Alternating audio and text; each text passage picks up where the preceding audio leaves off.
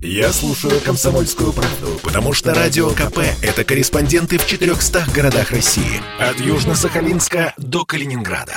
Я слушаю «Радио КП» и тебе рекомендую.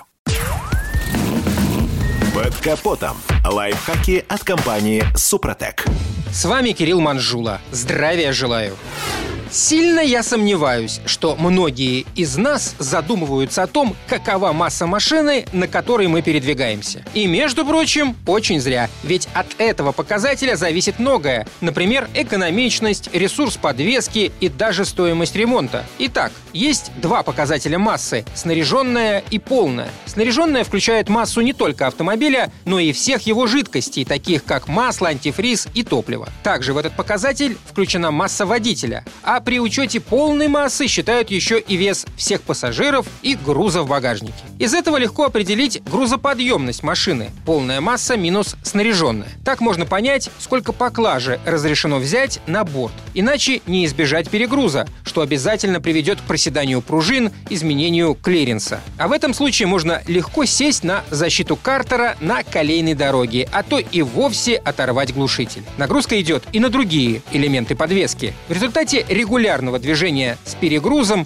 амортизаторы начинают течь, а сайлент-блоки проворачиваются и трескаются. При перегрузе меняется и поведение автомобиля, так что при резких маневрах машина будет реагировать не так, как обычно, что может привести к тяжелой аварии. Имейте в виду и то, что хэтчбэк, седан и универсал одной и той же модели будут различаться по снаряженной и полной массе, потому что у них разные силовые агрегаты, да и такие опции, как люк в крыше и кондиционер добавляют килограммов. А еще у более тяжелого универсала чуть быстрее будет изнашиваться ходовая часть. Если же говорить о тенденциях, то автопроизводители уже не первый год снижают вес своих машин. Мол, чем меньше масса, тем меньше двигатель потребляет топлива. В общем, так и есть. Но не надо забывать о нюансах. Чтобы облегченная машина держала удар при ДТП, в конструкции используют дорогие сплавы и композитные материалы. К сожалению, при аварии эти элементы страдают страдают сильнее всего. Их приходится менять, а это очень дорого. Так что легкая машина значит очень дорогая в ремонте.